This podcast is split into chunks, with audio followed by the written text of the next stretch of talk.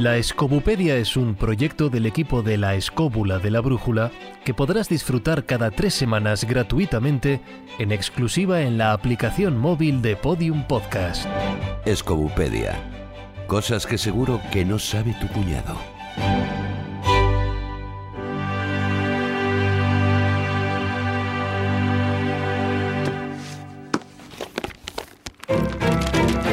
En el tomo de hoy, Los Anasazis formaban una cultura arqueológica amerindia en la actual zona correspondiente a los estados de Colorado, Utah, Arizona y Nuevo México en Estados Unidos. Su civilización ha dejado varios vestigios populares y litúrgicos en distintos lugares, de los cuales dos han sido clasificados como Patrimonio Mundial por la UNESCO.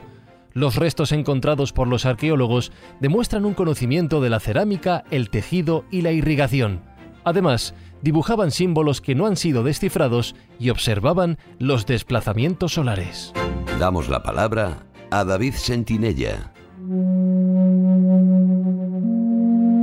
Bueno, hablar de los Anasazi es hablar de, de toda una civilización y además es algo muy extenso, pero sí que me gustaría resaltar algunas cosas. A diferencia de, lo que pueden ser las culturas de Centroamérica y en Sudamérica, tales como pueden ser los aztecas, eh, los mayas, los incas, de las que sí, de civilizaciones de las que sí que tenemos importantes restos arqueológicos, la gran mayoría de las culturas de lo que es el subcontinente norteamericano antes de la llegada del, del hombre blanco, bueno, pues eran nómadas y no dejaron vestigios arquitectónicos. Es decir, en América del Norte, los pueblos y tribus eran em, esencialmente cazadoras y recolectoras. No utilizaban lo que es la agricultura, tampoco la ganadería,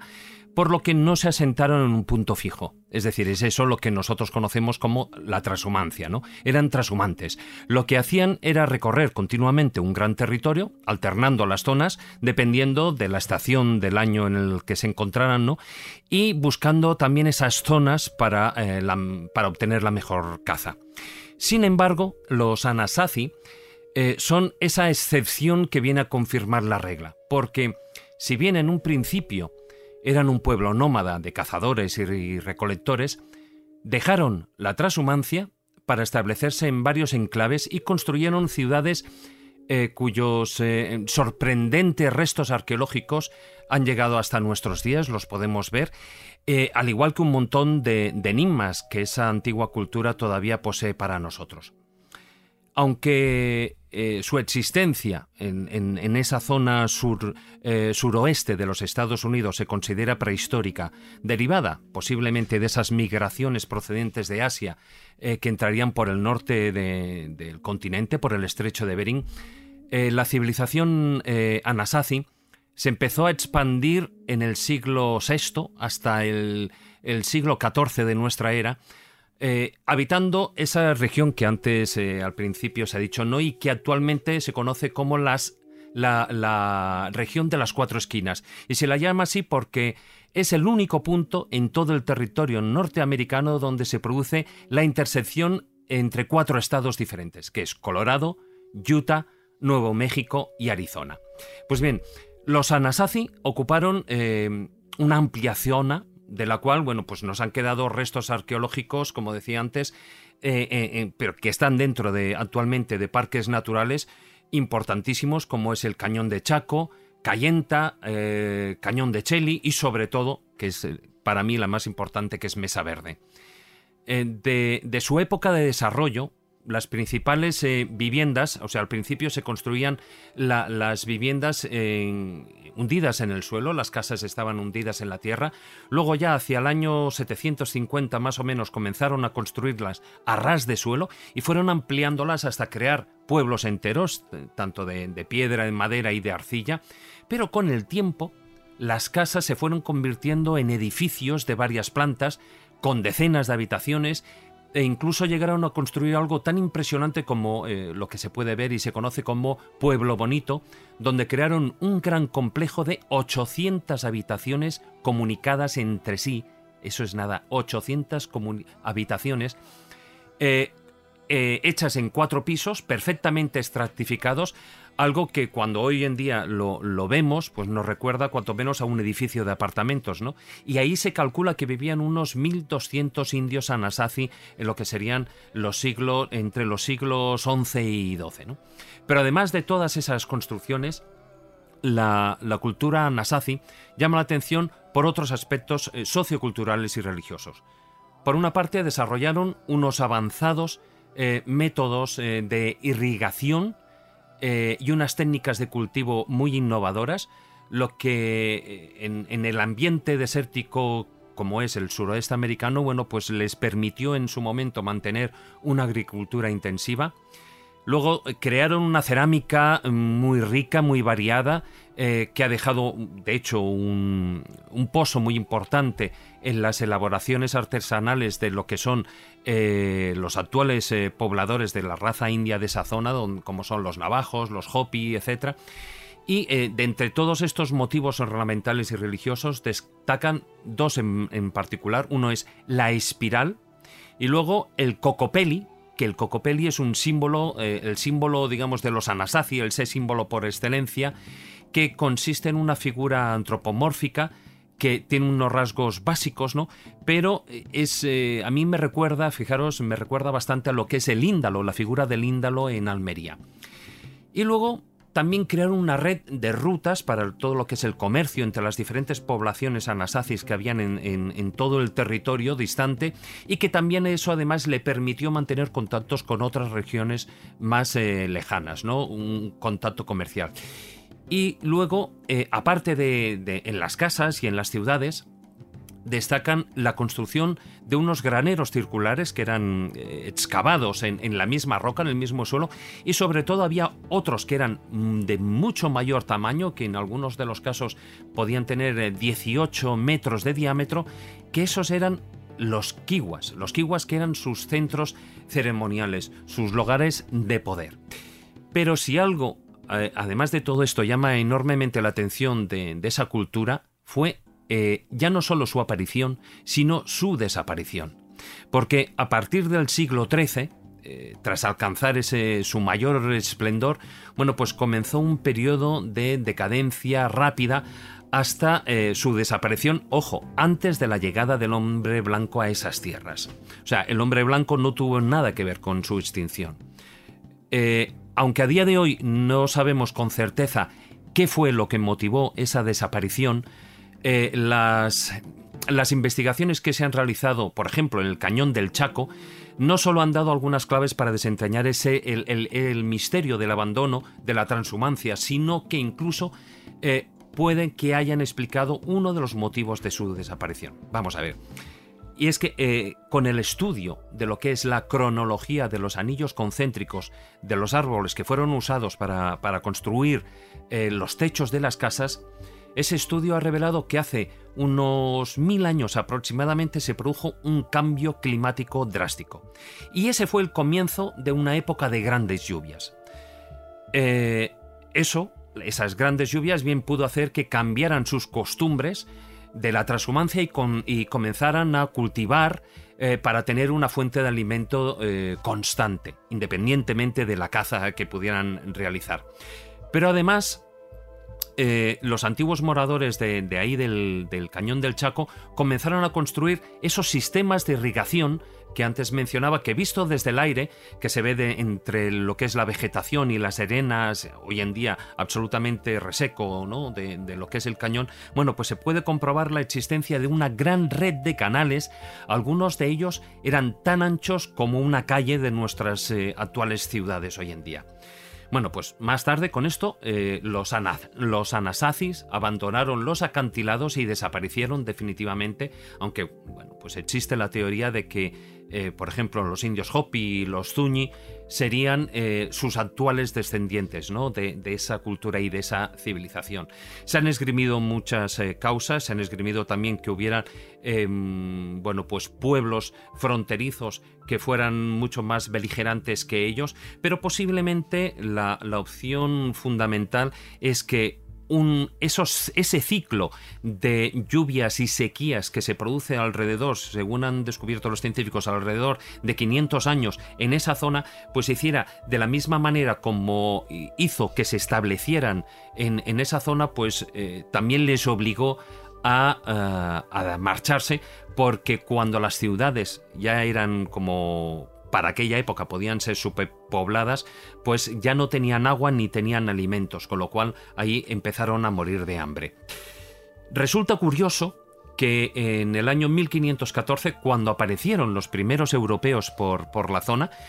eh, em, de una manera irónica fueron atraídos a, esa zona por las leyendas que se contaban de, sobre esa, esa, zona y sobre siete grandes ciudades ricas en oro. De hecho, la expedición más importante fue la de Francisco Vázquez de Coronado, que buscaba la ciudad de oro de Cíbola. ¿no? Entonces, eh, la duda, bueno, una de las dudas que pueden quedar ahí en el aire es si Chaco eh, precisamente fue una de ellas.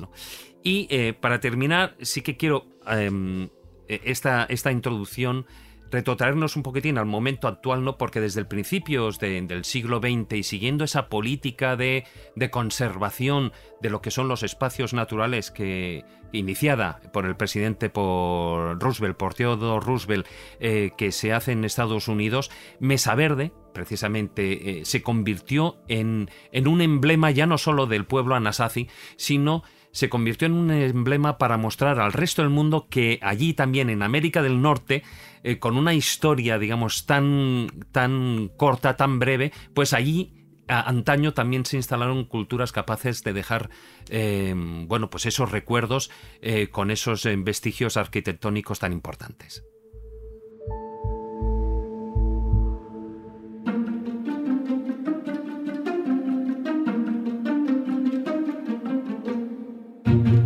De las cosas que me interesan de los anasazis, como os podéis imaginar, es la parte misteriosa. Es decir, muy bien ha explicado David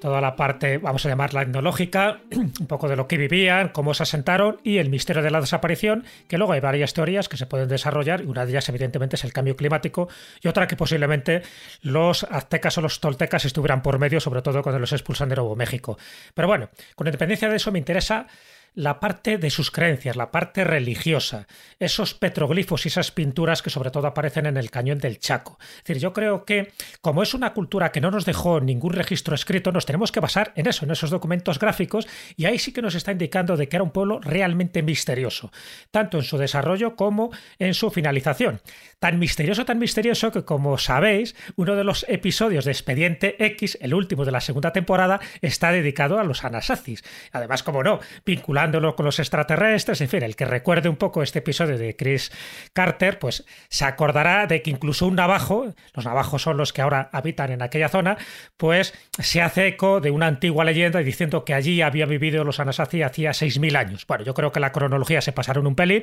pero bueno, le da un poco más de misterio. Bueno, ¿a qué me refiero cuando hay mucho misterio alrededor de ello. Ya no hablo un poco de los supuestos seres que están reflejados en las pinturas y en los petroglifos, que desde luego son bastante sobrenaturales. No, me refiero incluso a sus conocimientos astronómicos y me refiero a dos hechos bastante significativos que a los investigadores y sobre todo a los astrónomos les ha llamado mucho la atención. Dentro de lo que es el Cañón del Chaco, que ya sabéis que es un parque histórico nacional, lleno de acantilados, bueno, pues allí hay dos pinturas o dos imágenes bastante sorprendentes. Una de ellas hace referencia a lo que los astrónomos en función de las orientaciones se sabe perfectamente que los anasacis conocían los solsticios y los equinoccios, pero bueno, eso cualquier cultura de tradición lo sabía. Pero en este caso que yo me refiero es que según los astrónomos se está representando una supernova y por las épocas de esplendor donde tuvieron los anasacis, esa supernova tuvo que ser la del año 1054, la que dio lugar a la nebulosa del Cangrejo. Que esté reflejado esa supernova cuando realmente se descubre mucho más tarde, ¿no? Por parte de, los astrónomos, pero que esté reflejada ahí en esa piedra y que haga referencia a un acontecimiento del siglo XI me parece sorprendente, pero es que no es el único acontecimiento del siglo XI. También, según los astrónomos, en la llamada piedra del Sol queda reflejado un eclipse, eclipse total de Sol. Y en este caso nos iríamos a julio de 1097. Es decir, si eran capaces, si esta teoría es verdad, si eran capaces de reflejar lo que era una supernova, que claro, fue un, estallido ¿no? de una estrella tan luminoso que ellos se dieron cuenta y lo dejaron plasmado, y como eran capaces de reflejar un eclipse solar y cómo salen esos rayos ahí cuando queda eh, eclipsado ese sol, ¿no? y además así aparece en una de esas pinturas, pues hombre, a mí me parece sorprendente y aparte de otras consideraciones que luego comentaremos, el que tuvieran estos conocimientos astronómicos, o bien por su propia naturaleza e investigación, o bien porque fueran heredados por alguna otra cultura eh, extraña que tuvieran a su alrededor, a mí ya me parece un elemento bastante destacable para considerar que los Anasazis, estamos hablando de una de esas eh, de esos pueblos que luego lo heredan los Tuñis y los Hopi, pero de esos pueblos que tenían una especial implicación con las estrellas y no por casualidad ellos también creían en los cachinas. Yo quería, eh, además es continuar en parte lo que ha dicho Jesús, porque lo ha citado al principio, pero luego ha ido por otro camino muy interesante también, que yo también me pasa lo mismo con los Anasazi. Yo conozco solo la zona del canon de Cheli, que es alucinante, pero obviamente lo que hay, lo que ha representado en su mayor parte, corresponde a pueblos posteriores, es decir, el actual es pueblo Zuñi. De hecho, a mí me interesaba, por razones obvias, específicamente las representaciones que existen de los dragones de cuera españoles, que es una cosa curiosísima. Pero hay una cosa muy interesante, mucho más al norte, en Cortez, que está en el estado de Colorado, en la zona norte, la cultura anasazi, cerca del límite de lo que fue la colonización española, es decir, españoles aventuraron muy poco más allá de Taos, en el norte de Nuevo México, donde hay una cosa realmente, realmente extraña, pero realmente extraña de verdad. Y la teoría que defienden algunos, algunos antropólogos, historiadores, se relaciona con lo que dice Jesús, de la posible presencia de pueblos relacionados con los aztecas y los toltecas en la región. A mí me parece realmente imposible, me parece muy difícil. Aunque no obstante, es verdad que desde el punto de vista lingüístico, los, eh, los, aztecas o los mexicas son un pueblo autoazteca, es decir, en, lingüísticamente están relacionados con los pueblos que viven hoy en día en lo que es territorio de los Estados Unidos. Pero, pero no tanto como cultura, la, la moderna cultura mexica que se desarrolla a partir del siglo XIV, no creo, XIII, no creo que tenga mucho que ver con lo que hay allí. Pero sin embargo es verdad que es realmente inquietante. Lo ha contado muy bien también David, que antes de irse a los acantilados, donde forman comunidades y casas, lo que los españoles conocen rápidamente como pueblos, porque los indios viven allí eh, localizados en, pequeños pueblos o ciudades en los abrigos de las rocas, hay una cosa realmente fascinante, es que cerca de Cortez hay unas 400, bueno, hay, hay, varias ruinas, mm, varios centenares de ruinas, que corresponden a viejos poblados anasazi antes de la famosa instalación en los abrigos de las, de las, de las montañas. Y lo sorprendente es que junto a esos pueblos hay unos túneles, unos túneles donde se conectan las, lo que ha citado también David, las kivas, las habitaciones circulares excavadas en el suelo cubiertas de un techo que utilizaban como, bueno, probablemente como, como, como refugio, como habitación o como habitáculo. Bueno, pues en la mayor parte de ellos se ha encontrado claramente restos humanos. Restos humanos con fracturas de golpes donde han sido arrancados los huesos y las cabezas de los cuerpos. Los huesos eh, eh, corresponden a desollamientos con armas, con armas de hueso o de, piedra, que han, eh, en ningún caso se han encontrado los cráneos, no hay ni un solo cráneo, pero eh, las manos y las manos y los pies se han hallado siempre junto a hogueras. Y hay claros elementos de huesos abiertos en canal en, para sacar el tuétano. Es decir, son pruebas obvias y eh, absolutas de canibalismo. Canibalismo, además, masivo, no solamente ritual, sino canibalismo como ingesta alimentaria y como, y como consumo habitual. Esto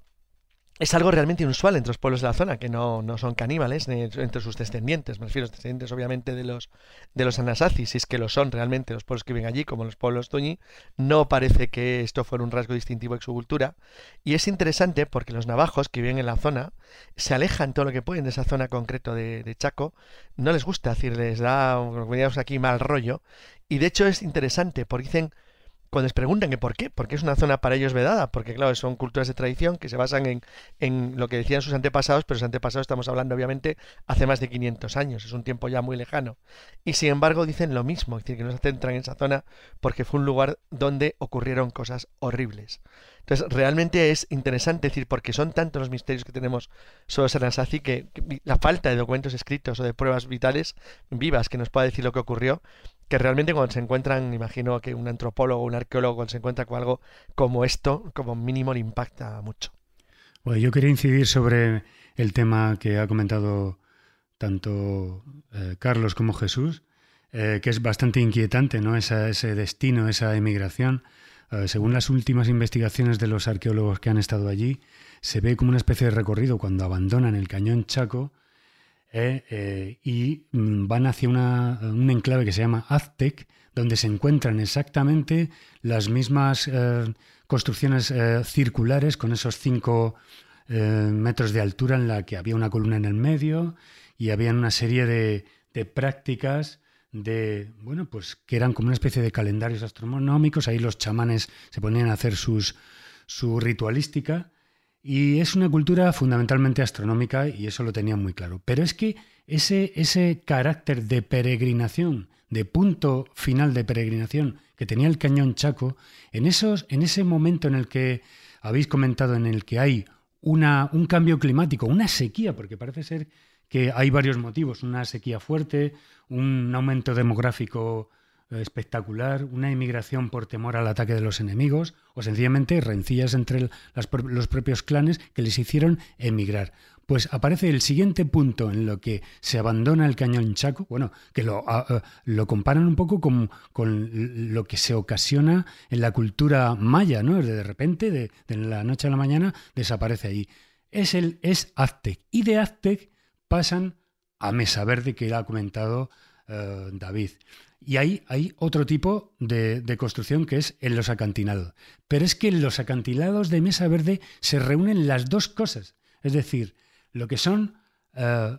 Aztec y el Cañón Chaco comprimido. Es decir, allí te encuentras esas especie de kivas y esos socavones que son de 5 metros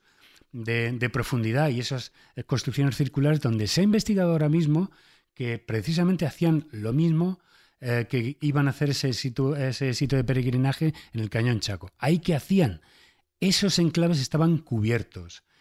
Ahí se quemaban eh, botones de peyote pulverizados y daba la sensación, bueno, toda la gente que se metía ahí aspiraba esos humos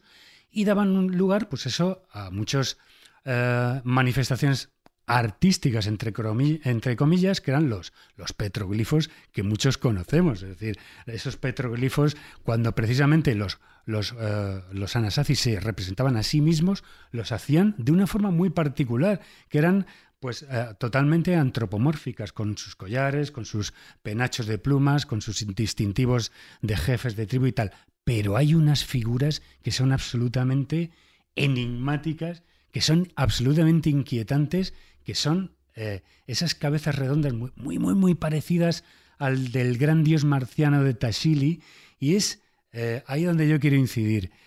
Esas eran prácticas chamánicas en las que ellos traspasaban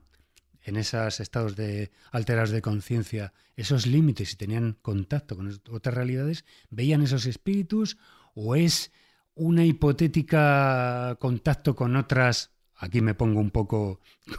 un poco, eh, en fin, eh, enigmático, con otras civilizaciones que tenían esa forma, porque dicen, siempre se ha dicho, oye, que dibujaban y pintaban lo que se veían. Yo creo que esto es fruto de una alucinación, producto de esas emanaciones que se producían en las quivas y en esas eh, construcciones circulares de estos chamanes y que el pueblo convocaba también pues para convocar la lluvia, para tener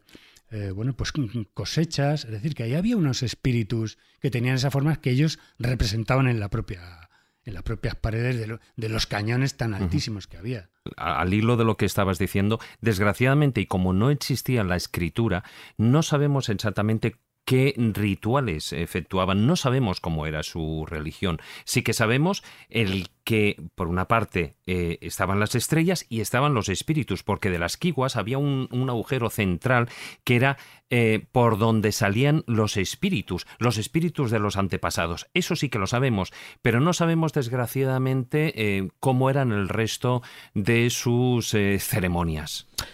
Bueno, hay una cosa que hay que tener en cuenta con respecto a todo esto. Evidentemente, la falta de documentación nos lleva a especular todo lo que queramos. Todo lo que queramos sobre eh, qué fueron los anasazis, eh, sus supuestos sucesores que fueron los indios pueblos. Lo que pasa es que sí que nos han quedado esos poblados que donde se dan circunstancias muy concretas y tal, con relacionadas con los solsticios, con los equinoccios, donde realmente mm, tienen una serie de estructuras donde al entrar el sol eh, ilumina pequeños receptáculos en el fondo donde se supone que se activan ciertas cosas. Yo lo que quería incidir es en un tema. Todo esto no ha tenido ninguna importancia prácticamente hasta el siglo XX. O sea, nadie se ha ocupado de lo que fueron los Anasazi, lo que fueron los indios pueblo en su momento, ni siquiera los actuales que, que rehuyen la zona,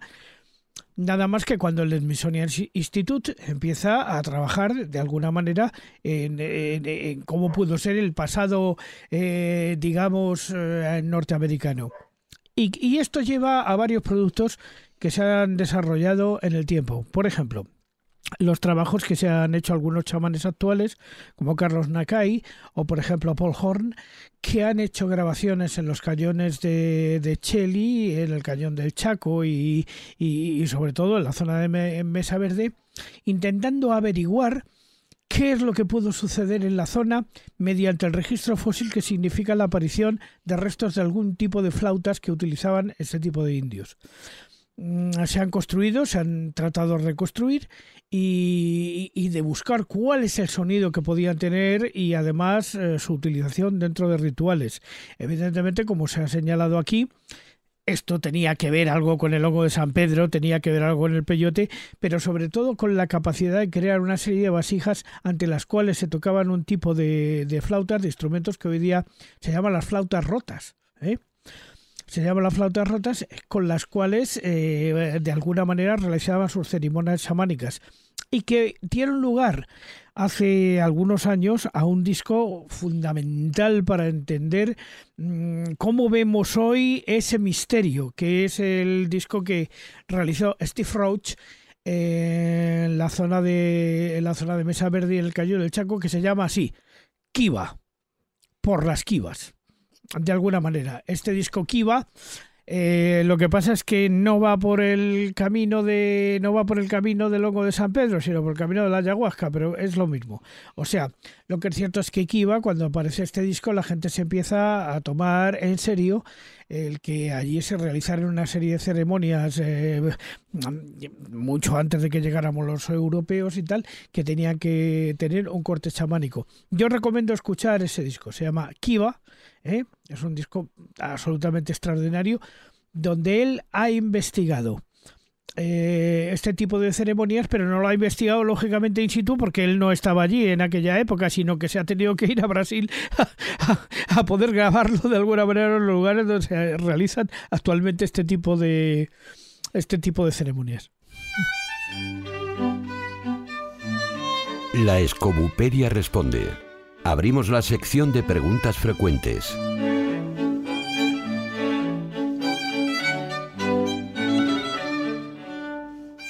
Si decís que no existía escritura en aquel momento y lugar, ¿de dónde viene la palabra Anasazi? Bueno, evidentemente eh, los, los Anasazi, eh, como bien dice la pregunta, o sea, no, sabemos exactamente cómo se llamaban. Lo que sabemos es cómo les llamaban mm, parte de lo que serían los herederos, es decir, en ese eh, herederos de la zona, que estamos hablando de los navajos contemporáneos. Y ellos em, lo que denominaban a los Anasazis, a ese pueblo, eh, antiguo le llamaban anasacis porque para ellos significaba antiguos enemigos. Entonces, posiblemente, bueno, pues ese eh, pueblo indio em, tuviera otro nombre u otras referencias, pero los conocemos hoy en día por esa denominación de los indios navajos.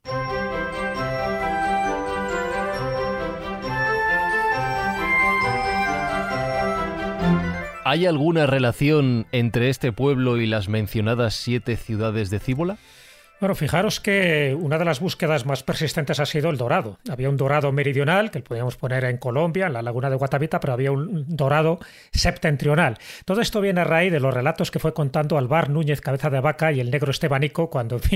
sobreviven al naufragio, solo sobreviven cuatro personas, están allí durante ocho años vagando lo que actualmente es Norteamérica, pero cuando, cuando estas dos personas regresan ante el virrey de, Nueva España, el virrey Mendoza, le cuentan cosas. Entonces el virrey lo que hace es decir, bueno, pues venga, vamos a crear una expedición porque estáis contando de que hay unas ciudades eh, espectaculares. Ellos no los habían visto, pero habían recibido estos testimonios. Entonces es cuando Fray Marcos de Niza aparece por medio, un franciscano francés, un, un mentiroso de tomo y lomo, y consigue que a raíz de lo que cuenta también eh, Fray Marcos de Niza junto con la expedición de Francisco Vázquez Coronado, emprendan esa expedición a lo que sería Nuevo México, Colorado, son los que descubren el Gran Cañón del Colorado, y parece que, siguiendo siempre las leyendas de que hay unas siete ciudades de cíbulas forradas de oro, que en parte debían ser los testimonios de lo que se había localizado como Mesa Verde, pues todo eso es lo que hizo que no encontraran nada de oro, pero que sí fueran encontrados distintos poblados, distintos contactos con las culturas y las tribus locales, y, y fueron persiguiendo un dorado imaginario, pero que sirvió para que la colonización española fuera mucho más efectiva. Sí, es más, hay una, una cuestión en que eh, los indios eran muy conscientes de que eh, bueno, pues a los españoles les, les inquietaba y, y, esa codicia que tenía tenían los exploradores de ir más allá, más allá, y muchos de los caciques indios y de los sitios por donde pasaban, lo que hacían es que para quitarse a los españoles de encima, sí, sí, por allí están las ciudades que hemos dicho que están allí más pasado aquella frontera, y según lo que es el Coronado National Memorial, hace una ruta de todo lo que es la, la, la gesta de, de Coronado, y es impresionante en la de kilómetros que se recorren y llegan hasta Kansas, ni más ni menos, desde lo que es eh, Nuevo México y pasando por Arizona, buscando esas siete ciudades que habían, eh, que eran, bueno, pues que eran la tradición de que siete obispos se habían escapado y habían eh, hecho unos enclaves allí que eran ciudades prodigiosas, llenas de oro y tal y cual. Y allí íbamos los españoles como, como tontos cegados por el oro y los indios aprovecharon de eso y dijeron, sí, sí, venga, que vayan en busca cuando fueron allí las, avanzadillas que lanzó Coronado hacia Kansas, dijeron, a la vuelta, allí no hay nada más que una ciudad, eh, una, una aldeucha con cuatro casuchas, unas escaleritas y unos indios con muy pocos recursos. Bueno, quería comentar solamente una cosa más sobre la leyenda de los indios, pueblo de los Anasazi y todo esto hay una película que se hizo posteriormente que trata, eh, trata todo este tema que se llama El oro de Masquena, ¿eh? que, que la, hizo en su momento Gregory Peck y, y, fue dirigida, en el cual efectivamente se trata de que alguien conoce el secreto de los indios Anasazi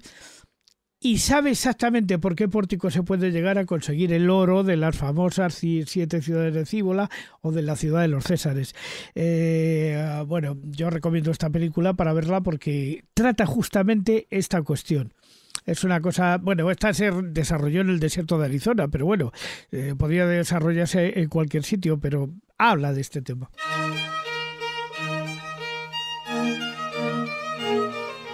Una última pregunta antes de cerrar este tomo. ¿Es casualidad que hablando de este asunto Carlos Canales se haya presentado a la grabación con una camiseta de El Dorado? Buena observación, tío. ¿Algo que añadir de la expedición de Coronado? que tuvo una enorme trascendencia después, porque la expedición de Coronado fue, visto lo que donde alcanzó y lo que llegó, fue la base de que en realidad había terrenos inmensos por explorar en Norteamérica y animó luego a empresarios y emprendedores adelantados como Juan de Oñate a llevar la colonización española más allá del río Bravo, del río Grande, que es lo que estableció lo que luego fue el Camino Real de Tierra Adentro que llegaba hasta Santa Fe de Nuevo México y más al norte aún hasta Taos, que fue el eje principal de la colonización española en, el, en, el, en la zona central de las provincias internas de Nueva España. Fue una cosa importante.